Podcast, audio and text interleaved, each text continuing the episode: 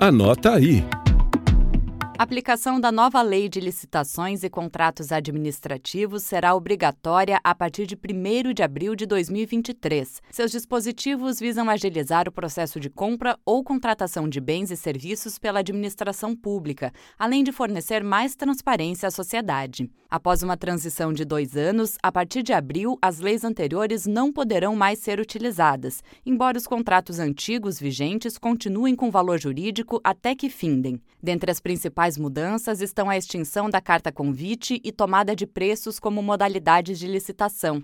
Além disso, a nova lei prevê que os processos licitatórios, como regra, serão feitos por meio eletrônico, de forma online. O conselheiro substituto do TCE de Santa Catarina, Gerson Sica, destaca como os tribunais de contas contribuíram com novos entendimentos da lei. Ela promove inovações para melhorar a governança, a transparência e a agilidade nas licitações públicas. É importante destacar que a nova lei incorpora no seu texto vários entendimentos jurisprudenciais dos tribunais de contas construídos ao longo do tempo em muitas decisões para melhorar e aprimorar o processo de contratação pública. Os tribunais de contas, desde a promulgação da lei, vêm fazendo uma série de orientações aos jurisdicionados para que eles possam compreender a lei e para que possam aplicá-la da melhor forma possível. A nova lei de licitações vale para as administrações públicas públicas diretas, autárquicas e fundacionais da União, dos Estados, do Distrito Federal e dos municípios. Ela substitui a Lei 8.666 de 93, além da Lei do Pregão e do Regime Diferenciado de Contratação.